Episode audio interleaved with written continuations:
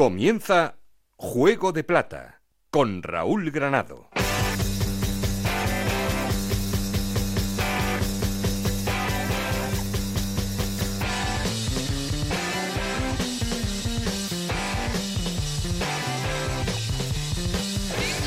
¿Qué tal? Bienvenidos a Juego de Plata, el podcast Onda Cero en el que os contamos todo lo que pasa en Segunda División.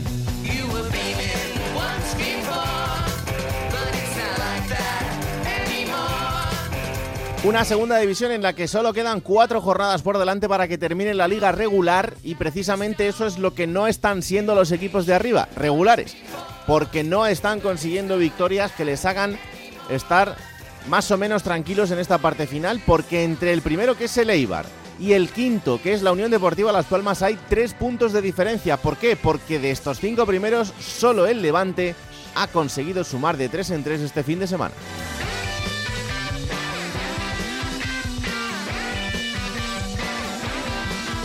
Eibar y Granada siguen en puestos de ascenso directo, Levante a la vez Las Palmas y Albacete son los cuatro equipos que ocupan la posición de playoff. El Cartagena es el aspirante a dos puntos del Albacete, seguido del Burgos, que tiene ahora mismo seis puntos perdidos con respecto al conjunto albaceteño.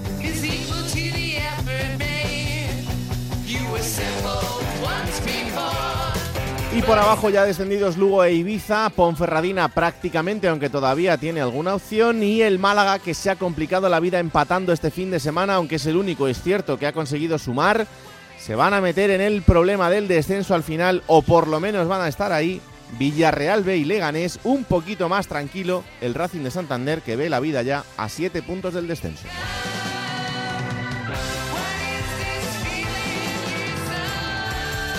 Queremos seguir en contacto con vosotros, para eso ya sabéis, tenemos un perfil de Twitter que es arroba juego de plata, un correo electrónico juego de plata. Aquí conmigo está el auténtico cerebro de este programa, Alberto Fernández con Esther Rodríguez en la producción, con Nacho García los mandos técnicos. No estoy solo porque... Esto es Juego de Plata, el podcast de Onda Cero en el que te contamos todo lo que pasa en Segunda División.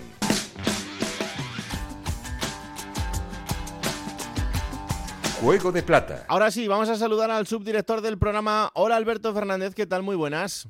Hola Raúl, ¿qué tal? Muy buenas. Vaya fin de semana apasionante que hemos vuelto a tener, en el que la zona media, la gente que se está jugando poquito, es la que está empezando a ganar de una manera increíble.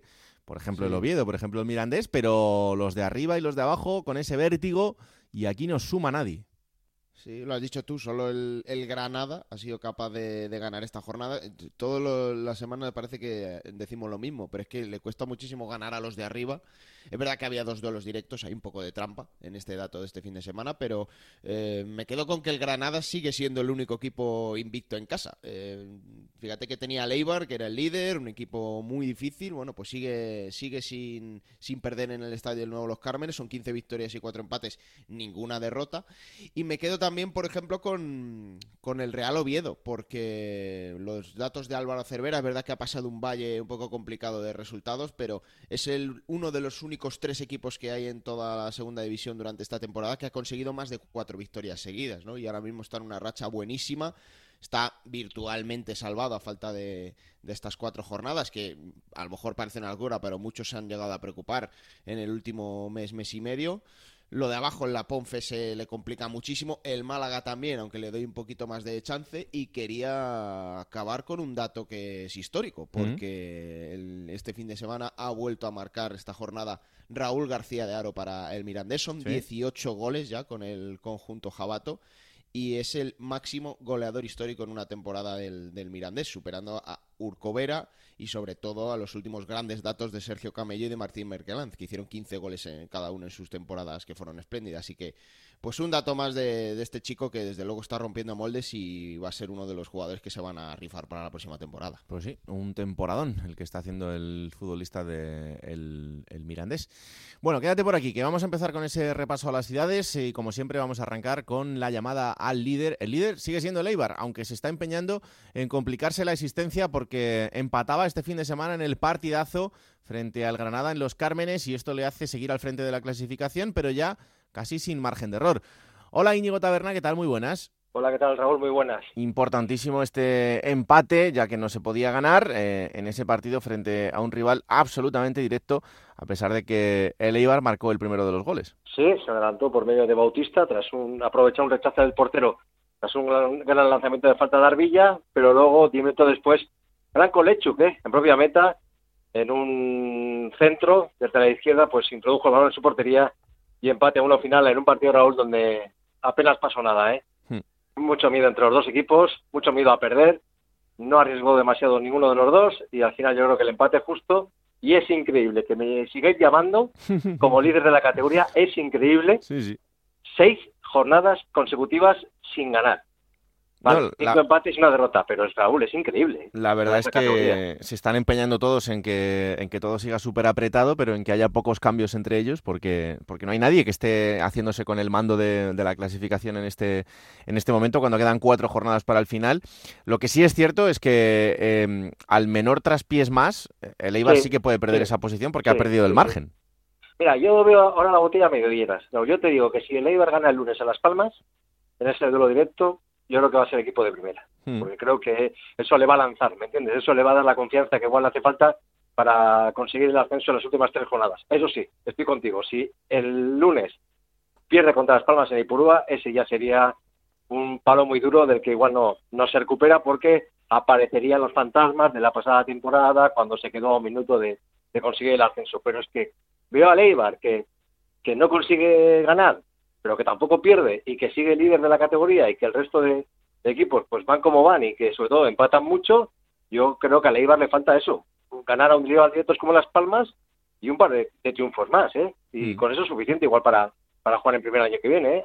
Con, nueve puntos más, yo estoy convencidísimo, Raúl, de que Leibar le vale seguro, segurísimo. Sí, sí, no, hombre, a ver, yo creo que sí, y, más después de... las palmas, ¿eh? Ganando las palmas. Claro, más después de lo que está haciendo el, el, resto de equipos, pero es que ese enfrentamiento es directo y además Em, es el siguiente, porque luego el Eibar tendrá que ir a Santander para enfrentarse al Racing, recibirá al Sporting de Gijón en Ipurúa y terminará en Huesca, eh, en el Alcoraz, en ese, en ese partido para, para acabar. Así que. equipos ya que no se juegan. Bueno, el Racing todavía, ¿no? La permanencia. Bueno, el Racing y Sporting siguen ahí empeñados un poco en meterse en esa zona baja, aunque eh, yo creo que, no, tendrán ya problema ninguno de los dos, pero sí es cierto que que, el clave va a ser el de, el de esta jornada, el del lunes. Sí, sí, sí. Yo quiero, yo quiero ver a Eibar, de, de verdad. Quiero ver a ese Eibar que, que en, casa se ha mostrado siempre muy fiable, que tan solo ha perdido un partido. Un Eibar que dé un paso adelante, que arriesgue en busca de la victoria, que tenga acierto, que siga firme en defensa como hasta ahora y que consiga el 1-0, que es el resultado que seguramente más le gusta a Gasca el lunes contra Las Palmas. Destacar la baja de Stoikov, ¿eh?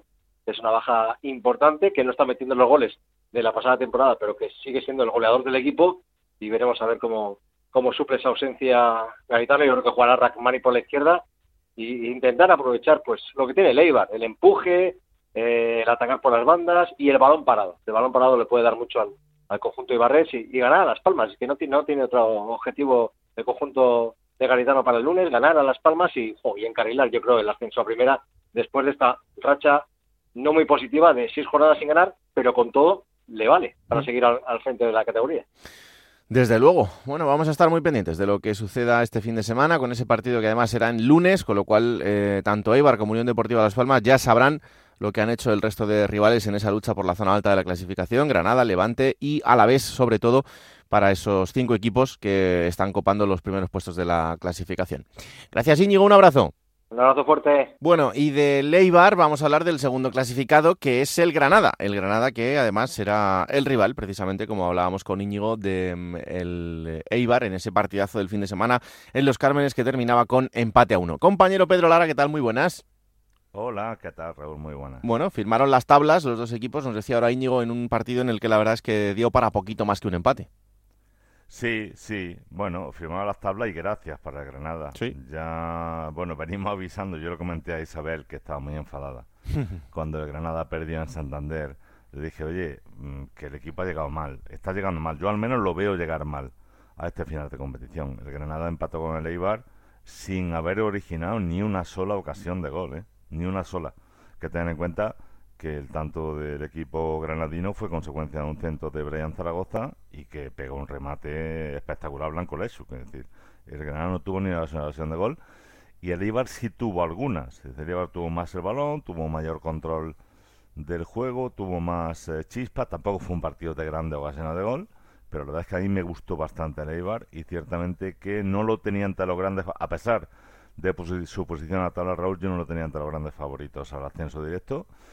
Por circunstancias coyunturales o por el fallo de los demás, se había encumbrado ahí, pero tengo que decir que después de verlo en los Cármenes, el Eibar lo veo como claro favorito, clarísimo favorito, lo dice ya la tabla de hecho, para, para el pasaje directo a Primera División. A partir de ahí lo que pueda suceder, vamos a ver, porque tú sabes ya que hay muchos enfrentamientos directos, Granada ahora va a, Vitoria para jugar contra el Alavés. Y bueno, lo que se dice en Granada, oye, no habéis tenido valor, no habéis tenido buen juego, no habéis sabido eh, ganar en casa a Leibar, pues ahora a ver si lo hacéis en, a domicilio en Vitoria. Eh, fuera de casa es el gran talón de Aquiles de este equipo, de este Granada, y vamos a ver qué juego nos encontramos en un campo hostil, en un campo muy complicado, que evidentemente a la vez sigue siendo un clarísimo favorito también al, al ascenso directo. Eso te iba a decir, ¿no? Que mm, eh, el Eibar tiene precisamente este fin de semana el partido frente a la Unión Deportiva Las Palmas y el Granada lo tendrá frente al Deportivo a la vez. Eh, es un poco el partido que va a marcar el, el, futuro próximo del equipo. Sí, la esperanza en Granada, Raúl, se centra no ya en el partido de Vitoria, que la gente pues no es demasiado optimista, ¿no? ¿Para qué te voy a decir lo contrario? la eh, centra su optimismo en los tres partidos que restan para acabar la temporada. Mm. Se puede decir que Granada tal vez tenga el calendario de esos tres últimos partidos más fácil de todos los que están arriba. ¿no? Sí, recibir al Lugo, ir a Miranda y recibir al Leganés. Exactamente, que se supone... Hombre, el Leganés no sé cómo va a llegarte complicado esa última jornada. Ya. Pero se supone que prácticamente va a jugar contra equipos que casi todo lo tienen hecho, por no decir ya lo tienen todo hecho, ¿no? Y quizá eso emblandezca un poco la situación. Pero bueno, la verdad es que a la gente no se le olvida ese último partido de la pasada temporada contra el Español, que venía con todo hecho, el Granada fue incapaz de ganarle, hmm. falló un penalti y bajó a segunda división. Es decir, ese, ese trauma todavía existe en todos los aficionados. Bueno, es que eh, eso está bien, pero, pero claro, eh, si el Alavés te gana este fin de semana, eh, ya te va a pasar en, en puntos. luego tú puedes ganar los tres, pero... Sí, pero Raúl, eh, entendiendo, porque yo creo que este año va a ser uno de los, no sé, por, por lo menos por el marchamo que vemos hasta ahora, ¿no? La marcha que vemos hasta ahora. Va a ser el, el año de los de segunda división en los que yo creo que el ascenso directo va a estar más barato. Porque todos están pinchando, no hay ningún equipo que se destaque. Eh, eh, todos están fallando. Entonces, claro, eso le da, le da esperanza a la gente de que a pesar de que Granada pudiera perder en Vitoria, al final se puede alcanzar el objetivo resolviendo esos tres últimos partidos de liga. Pues yo te digo, a ver, lo que se piensa aquí, lo que piensan los aficionados, y al final a muchos la verdad es que los acontecimientos le están dando la razón, ¿no? Eh, una victoria tiene valor oro en este final de liga, es decir, no todo el mundo gana. Esta semana ha habido un atasco espectacular, solamente ha ganado el Levante, ¿no? Sí, sí. Los demás han empatado. Es decir, que bueno, es decir, por el momento ese plan se está cumpliendo. Ahora, de lo que desconfía la gente es si de verdad el Granada va a ser capaz de sacar esos nueve últimos partidos de liga. Es decir, esos últimos nueve puntos con los tres últimos partidos de liga. ¿no? Bueno, pues vamos, a ver. vamos a ver qué sucede. El Granada tiene que abrir fuego esta jornada porque el partido será el viernes a las nueve de la noche. Así que buena manera de empezar esta jornada con ese partidazo para ese Alavés Granada en el que los dos equipos pues marcarán eh, un poco el paso de lo que suceda el fin de semana entre los cinco de arriba. Por lo menos eh, el que gane de los dos, pues le meterá presión al resto de equipos que tienen que jugar durante, durante toda la jornada. Así que lo, iremos contando. Gracias, Pedro. Un abrazo. Pues un abrazo, don Raúl, muy buenas. Bueno, vamos a hablar de la zona baja de la clasificación y eh, hay un equipo que por fin esta jornada ha decidido ponerse el mono de trabajo y ponerse a ello para alejarse lo máximo posible de esa zona de descenso. Ya son ocho puntos, así que podemos hablar de que el Sporting de Gijón empieza a respirar tranquilo. Este fin de semana, bueno, esta jornada eh, intersemanal terminaba dándose un festín frente al Lugo, eh, equipo ya descendido. Ganaba 3-1 en el Molinón. Compañero Juan Gancedo, ¿qué tal? Muy buenas. Hola Raúl, ¿qué tal? Menos mal, menos mal que, ha vuelto la tranquilidad porque, joder, después de, de los últimos partidos un poco más irregulares, eh, incluso pensábamos que a lo mejor podría complicarse la cosa. Bueno, mm, no había demasiado temor en la ciudad, la verdad. Eh, no había demasiado temor, no, no por los números, que evidentemente se invitaban a, estar en guardia por si ganaba el Málaga, pero sí en cuanto a sensaciones. Igual que otras veces te he dicho que el Sporting sí ganaba, pero que no me transmitía nada, esta vez el Sporting no estaba logrando demasiadas victorias, aunque solo había perdido en Cartagena en las seis últimas jornadas pero sí que este equipo compitió de una forma muy diferente y además había pasado el tramo más difícil del calendario, cuando se enfrentó al Granada, al Alavés, a Las Palmas, así que bueno, pues en este sentido, digamos que las sensaciones tranquilizaban las aguas y ayer ya lo, lo hicieron los números. Con esa victoria frente al Lugo y el empate del Málaga, pues está prácticamente hecho y además el Sporting, como te decía, había pasado el tramo más complicado del calendario y ahora le quedaba lo más en teoría asequible. Mm. Eh, es un calendario extraño lo que le queda ahora al Sporting, porque lo primero es el Villarreal B, que tampoco puede despistarse mucho si no quiere eh, meterse en un problema de aquí al final de temporada. Luego el Derby, eh, en un momento en el que pues, los dos equipos no se están jugando absolutamente nada. ir a Eibar para medirse al líder y terminar recibiendo a la Ponferradina que también está ya en una situación muy difícil. o, sea, que es un calendario, mm, digamos, extraño para, para un final de, liga, sobre todo con ese derby de por medio. Que, bueno, igual eh, al tener el objetivo cumplido y estar los dos liberados, por fin vemos un derby con, buen fútbol. no sé qué decirte. Tantas veces pensamos eso y luego al final será un tostón. Eh, da igual que se jueguen, que no se jueguen, que uno esté salvado, que el otro no lo esté, que estén los dos, que no esté ninguno. Bueno, en fin, el derby ya hablaremos de ello dentro de 15 días, pero solo puede dejar heridos, la verdad, en la situación en la que está el que lo pierda va a quedar tocado de los dos entrenadores seguro. En el caso del Sporting siempre ha quedado tocado el técnico después de una mala imagen en el derby. Vamos a ver si esta vez Ramírez es capaz de dar una alegría a los aficionados. Y luego, pues lo que se agradece enormemente es que ese Sporting Ponferradina de la jornada 42, pues finalmente vaya a ser un partido, por lo menos para la Ponfe, lamentablemente sin opciones ya. Hmm. Con lo cual eso se agradece, porque claro, hace dos meses se veía ese partido como una auténtica final, o como un auténtico cara cruz cuando el equipo no, no acaba de reaccionar. Ahora se ve todo diferente, se va a Villarreal, bueno, quizás el empate le valga a los dos. En fin, no, ya te digo, no, es extraño, pero hubiera sido bastante más dramático si en esa última jornada el Sporting y la Pope se lo hubieran jugado en el Molino. No, no, eso es evidente, ¿no? Y, al final, pues parece que por lo menos eh, vamos a vivir un final de, temporada tranquilos. Eh, ¿Esto significa que se puede ir armando ya el proyecto del año que viene o, queda mucho verano por delante? Que se puede, que no, que se debería de ir armando ya. Lo que pasa que, sí, lo que pasa que, bueno, siempre hemos, los equipos que se aburren mucho al final, siempre empiezan a hablar del año que viene un mes antes y dicen que se puede aprovechar, en realidad no se aprovecha nada, yo creo. ¿Qué vas a hacer? Eh, intentar ver ahora jugadores que no has visto durante todo el año, dar la oportunidad a los que van a seguir y dejar en la grada a los que a los que sabes que no van a seguir. Bueno, pues en ese sentido ayer se equivocó enormemente entonces Ramírez, porque dio la alternativa en el 11 a Cristo González que no va a seguir, jugó Otero que en principio vuelve al, al América, eh, no jugaron Jordan Carrillo o Keipo, que sí están llamados a ser importantes el año que viene no sé qué decirte, la verdad. Ramírez dice que se está trabajando, pero que él no, que él está centrado solo en estas jornadas, que están eh, miembros de su cuerpo técnico hablando con el club. Y luego es todo tan misterioso porque va a ser el primer verano de verdad de Orlegui. Acuérdate que el año pasado, mm. en mitad del verano fue cuando llegaron, con lo cual se encontraron a medio camino entre lo que estaba hecho y lo poco o nada que pudieron hacer ellos. Esta vez va a ser muy diferente, va a ser todo Orlegui Incluso el equipo se va a ir a México a hacer la pretemporada, así que es toda una incógnita para, para todo el mundo. Menos para ellos, para todo el mundo.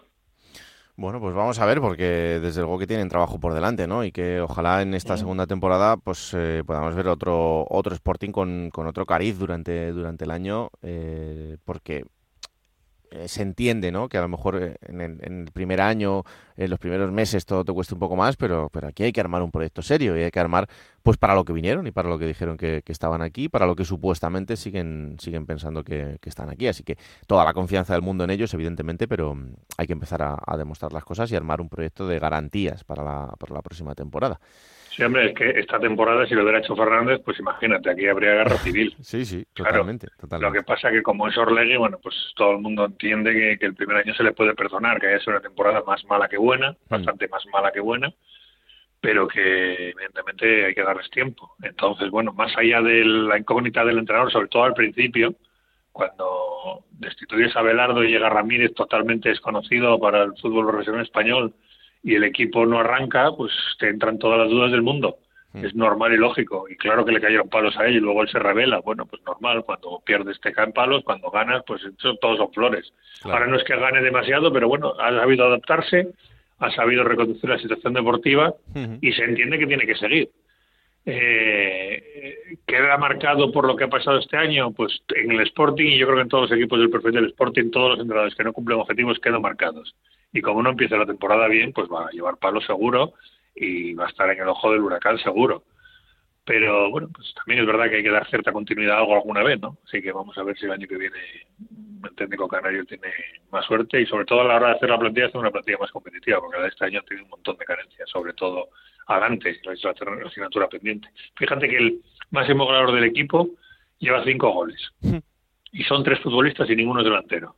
Bueno, sí, Cristo es delantero, perdón. Cristo y luego los demás son centrocampistas. Pues eso habla muy claro del problema que tiene Sporting arriba. ¿Y lo que estás aprendiendo tú de fútbol qué? Es que eso no lo dices, claro. ¿Son con quién? ¿Con Ramírez? Hombre, por favor. Bueno, tampoco es que de clases magistrales, ¿eh?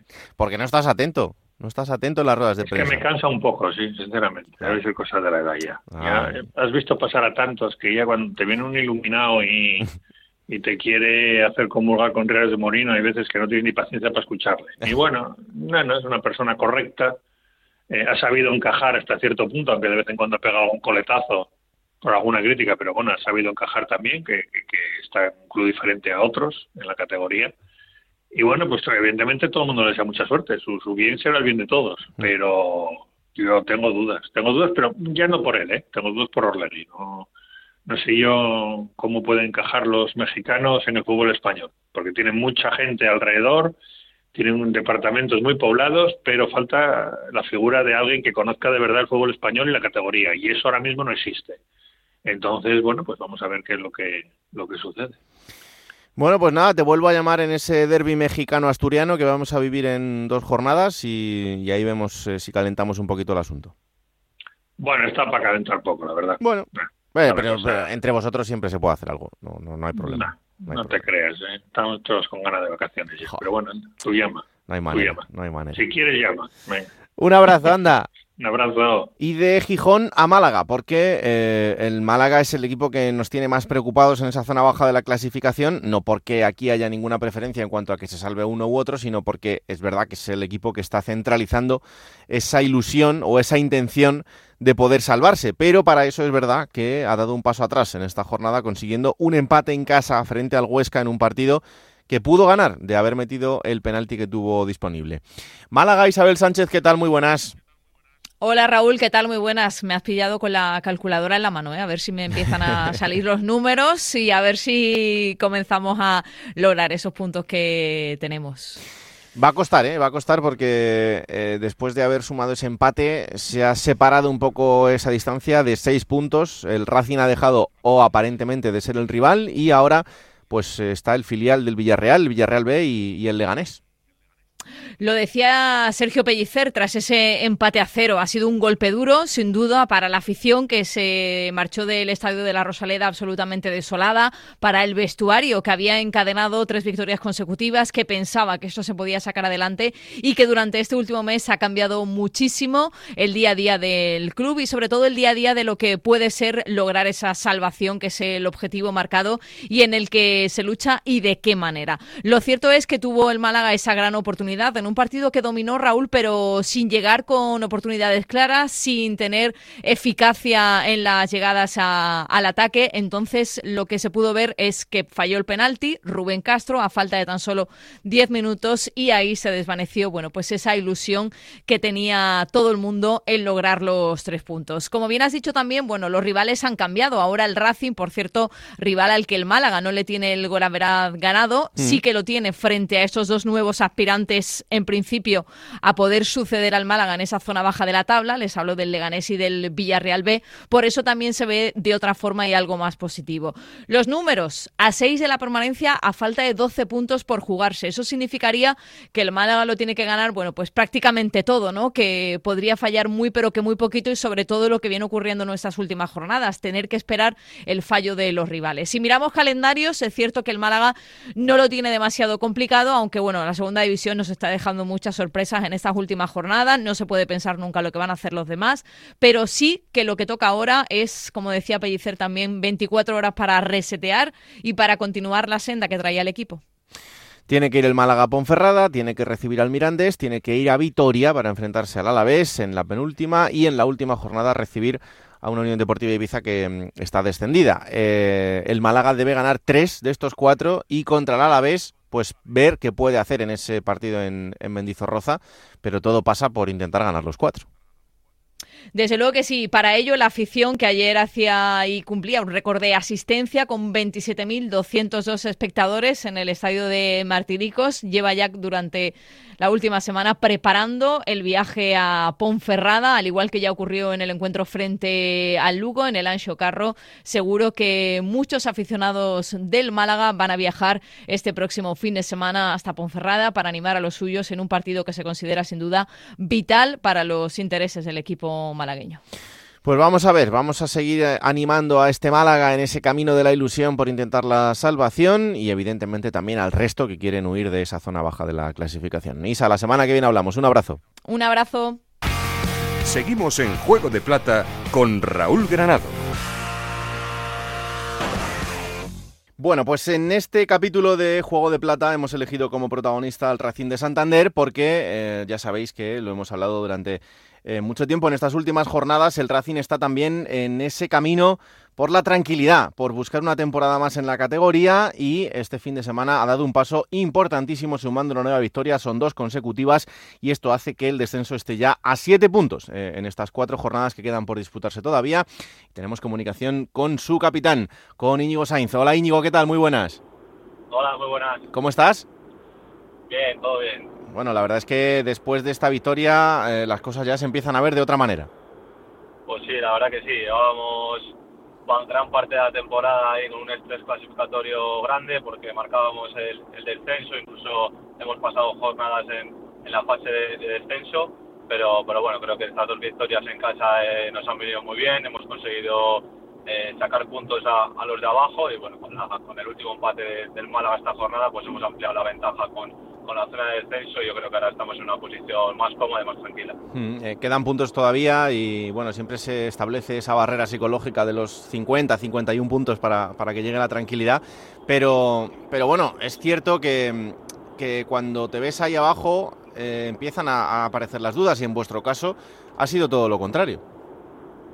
Pues sí, eh, creo que en momentos de, mucho estrés o de mucha presión eh, el equipo ha respondido a, la perfección. Cuando más eh, se necesitaba, pues bueno, al equipo en general creo que, hemos dado paso al frente todos y, lo hemos demostrado en el terreno de juego.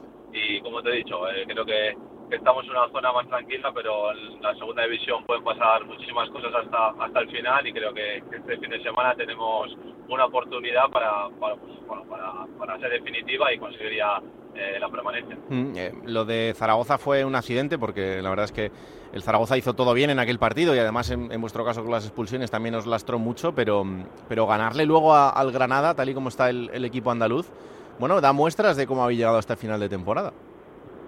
Sí, bueno, lo de, lo de Zaragoza sí que fue un golpe duro para todos, además luego eh, jugábamos en casa contra un todo Granada que, que venía muy bien, muy fuerte, además el Málaga había ganado por debajo y nos estaba recortando distancias y la verdad que, sí que, bueno, que, fueron momentos duros, pero lo hemos conseguido sacar adelante y, ahora pensar en lo, en lo que nos viene para, para ya certificar la permanencia.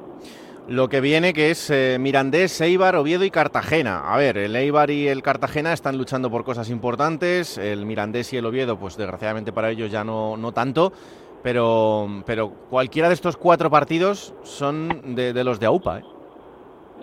Pues sí, además, bueno, en este tramo final de temporada ya sabes que la gente se anima mucho, más en nuestro caso que, la afición. Esta mañana hemos visto bueno, unas colas tremendas en el estadio para sacar entradas para Miranda y yo creo que, eso se nota, que la gente tiene ganas de, conseguir este, esta permanencia tan, tan ancha en el club, que llevamos 10 años sin esa estabilidad en el fútbol profesional y, bueno, creo que, se nota el ambiente, que, son partidos de, mucha emoción, de, un ambiente brutal y que, ojalá podamos responder con, con triunfos y con victorias. Para ti como capitán, eh, ¿cómo ha sido esta temporada en cuanto a, lo que pasaba de puertas para adentro? ¿no? ¿Cómo se lleva en el día a día el, estar unidos como grupo, el entender que, parte de lo que vaya a pasar dentro del campo eh, sale de, ese vestuario?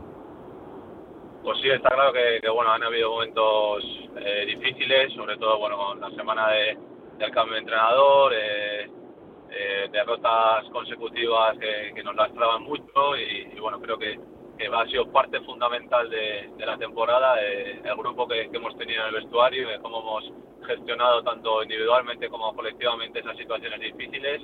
Y yo creo que, el equilibrio mental ese que hemos tenido todos eh, ha sido fundamental para si, si, finalmente conseguimos el objetivo, pues que, bueno que, se repita el año que viene y que, ojalá eh, esa mentalidad la, la, tengan todos los equipos. Mm, es que mm, al final no se nos puede escapar, evidentemente, que a pesar de la historia que tiene el Racing como club y como entidad, eh, el objetivo era el de, la permanencia, ¿no? Y, al final eh, es casi dentro de lo normal que tengáis que estar sufriendo hasta el final, pero que ha habido momentos del año en los que parecía que incluso el equipo podía estar preparado para otras cosas.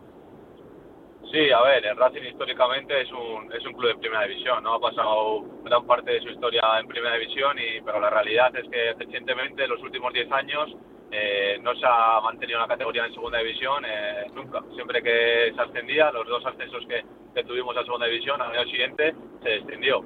Esta es la tercera vez que, hemos ascendido a segunda y que podemos conseguir eh, la permanencia y yo creo que, es fundamental para la estabilidad del club, para, para el futuro de, del club y, que, pues que parece que, las cosas van bien y que ojalá podamos rematarlo. Mm. Eh, para alguien como tú, que, que, es, que es de ahí, que, ha salido de la cantera, que sabe perfectamente cuál es la historia de ese equipo y cuál es la tradición en, en la ciudad, también, eh, ¿cómo es el, el, verte en el fútbol profesional, el llevar ese brazalete y, y el vestir esa camiseta cada fin de semana? Pues se vive de una manera muy intensa, ¿no? Eh, en las victorias la alegría es se multiplica por cuatro y en las derrotas pues, eh, bueno, pues estás eh, con más pena, lo, lo, vives como más intenso y, sí que es verdad que hay que tener ese equilibrio mental para, para, para saber llevar los, los sentimientos, las emociones y, estar siempre preparado para lo que venga. Mm, eh, lo que no os ha faltado nunca, y, bueno, de eso teníamos poca duda, es a la gente del Sardinero, ¿no? Que al final, después de tanto tiempo eh, deseando volver a, ver al equipo en el fútbol profesional, pues han demostrado que, ellos están al, nivel, desde luego.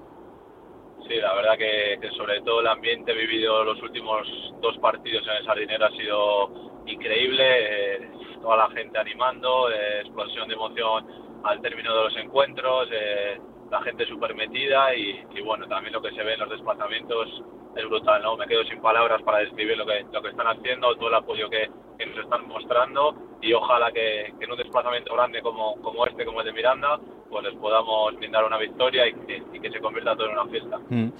Oye, en tu caso, eh, recién renovado hasta el año 2026, esto es una apuesta importante, ¿no? Porque sí, está claro que, que tú eres de allí, que sientes los colores, que quieres ese escudo y esa ciudad, pero con tu edad, con tu juventud eh, y sin saber cuál es el futuro próximo, es una apuesta importante por tu parte el querer renovar tanto tiempo, ¿no?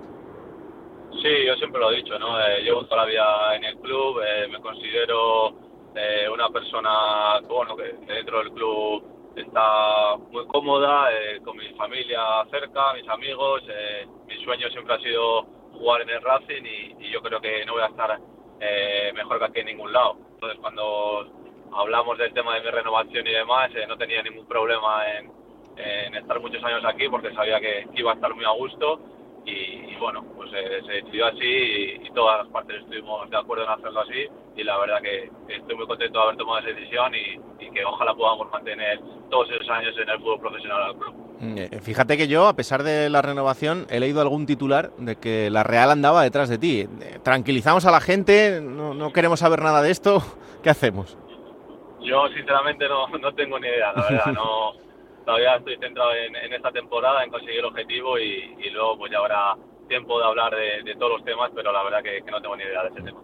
Oye, Íñigo, ¿cambia mucho el vestuario después de una victoria cuando llegas allí el primer día, vuelves a entrenar? ¿Da tiempo a, que el ambiente cambie mucho en esos días? ¿O estáis tan metidos en que queda poco y en el día a día que, casi no da tiempo ni a disfrutarlo?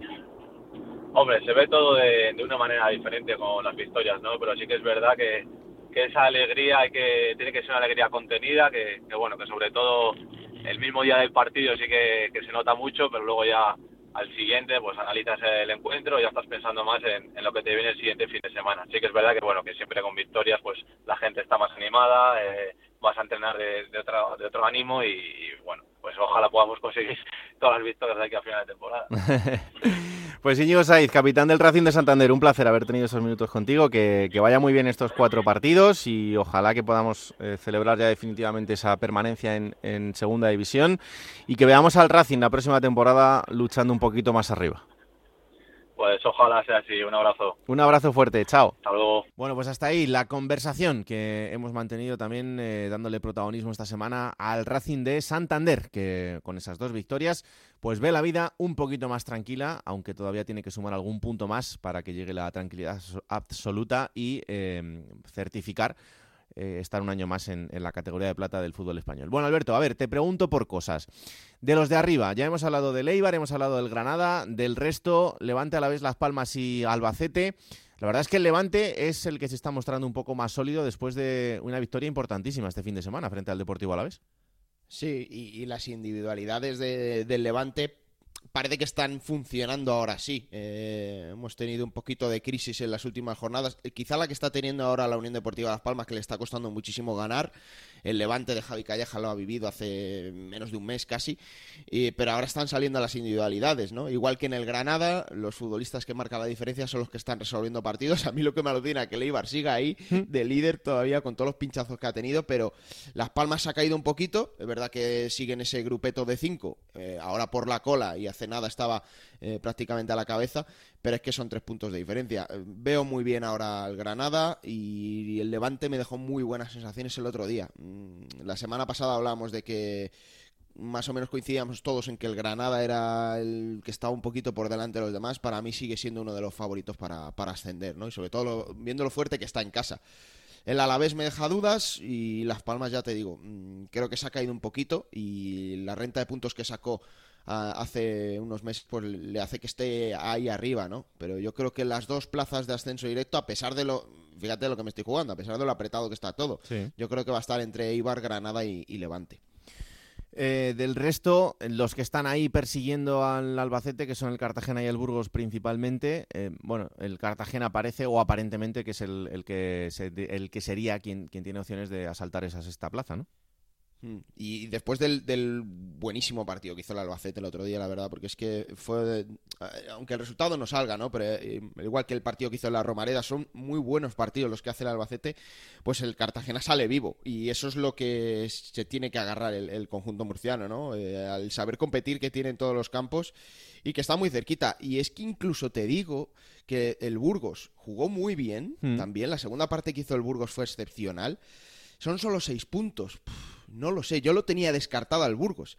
No creo que pinche tanto Albacete y sobre todo Cartagena, pero claro, estando a seis puntos, a falta de cuatro jornadas, pues es que incluso podríamos meterlo ahí. Lo veo muy complicado, pero de 0% ahora le doy un poquito más de, porcentaje al Burgos de que pueda luchar por esa plaza de playoff. O al menos de que llegue a la última jornada con opciones. Se le ha hecho corta la liga al Oviedo, ¿eh? Cuatro victorias eh, consecutivas mm. ahora al equipo de Cervera. Si hubiera durado un poquito más o si hubiera puesto las pilas antes, podríamos estar hablando de otra cosa.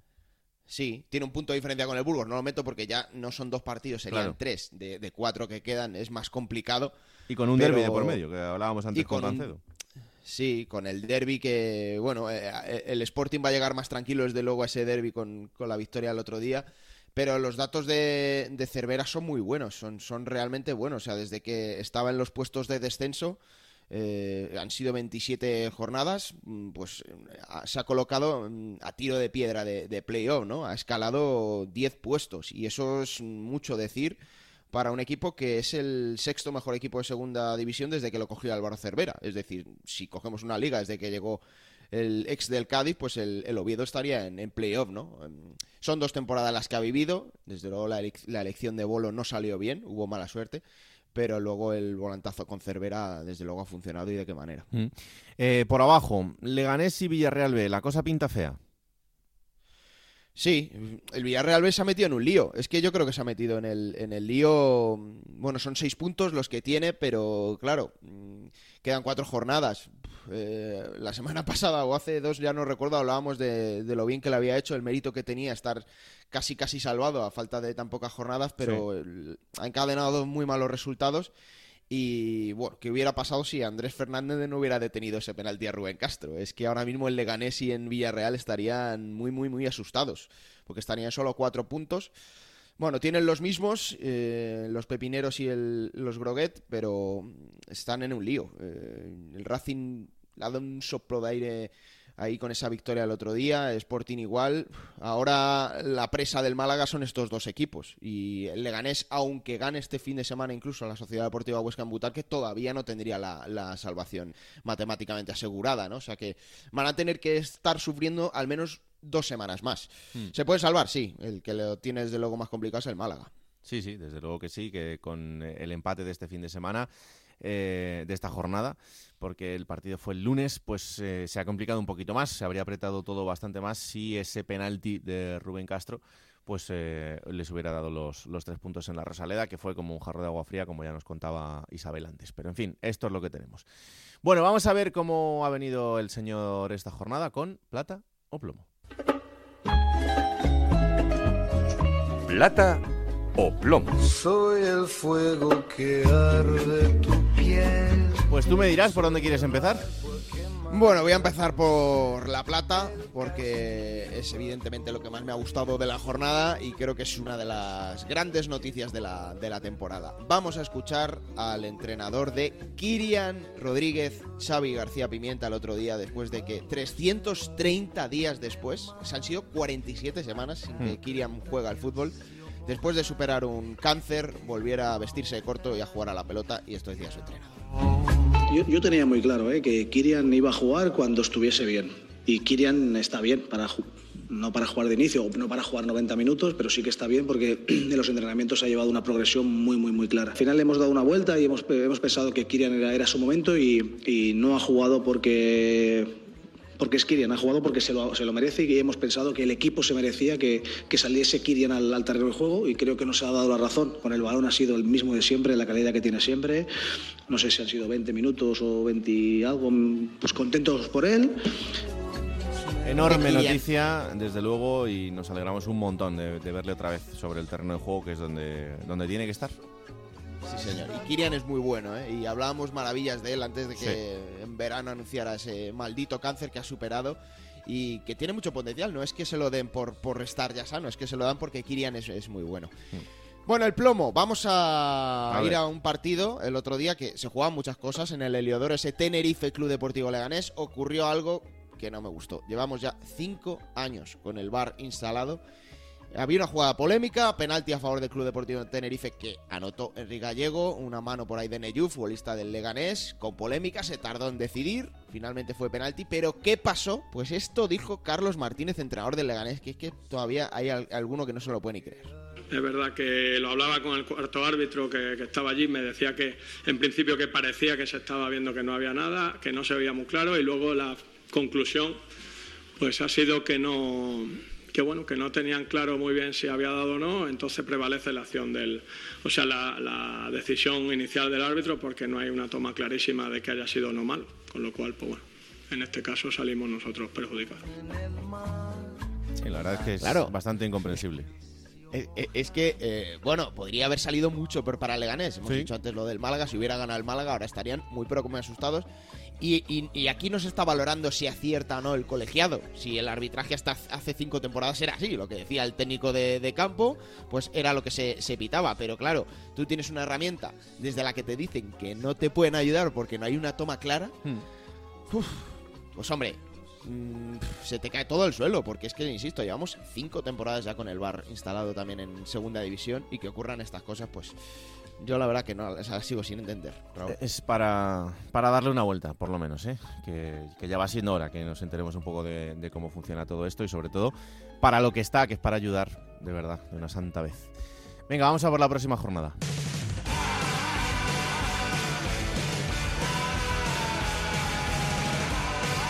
será la número 39. Quedarán tres jornadas para el final de la liga regular cuando acabe, Alberto. Y que va a comenzar este viernes 5 de mayo a las 9 de la noche con un partidazo, duelo directo por todo lo alto, a la vez Granada. Para el sábado a las 4 y cuarto de la tarde tenemos el Mirandés Racing de Santander.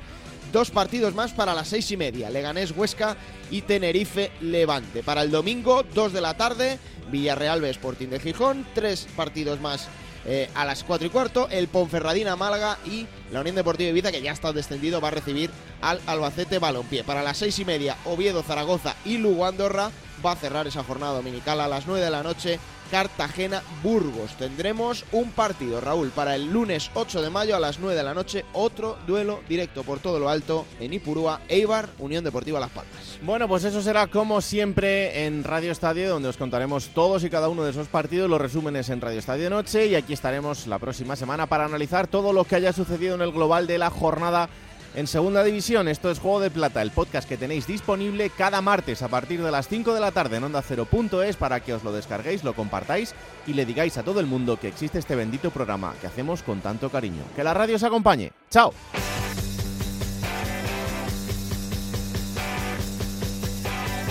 Raúl Granado, Alberto Fernández, Ana Rodríguez. Juego de Plata.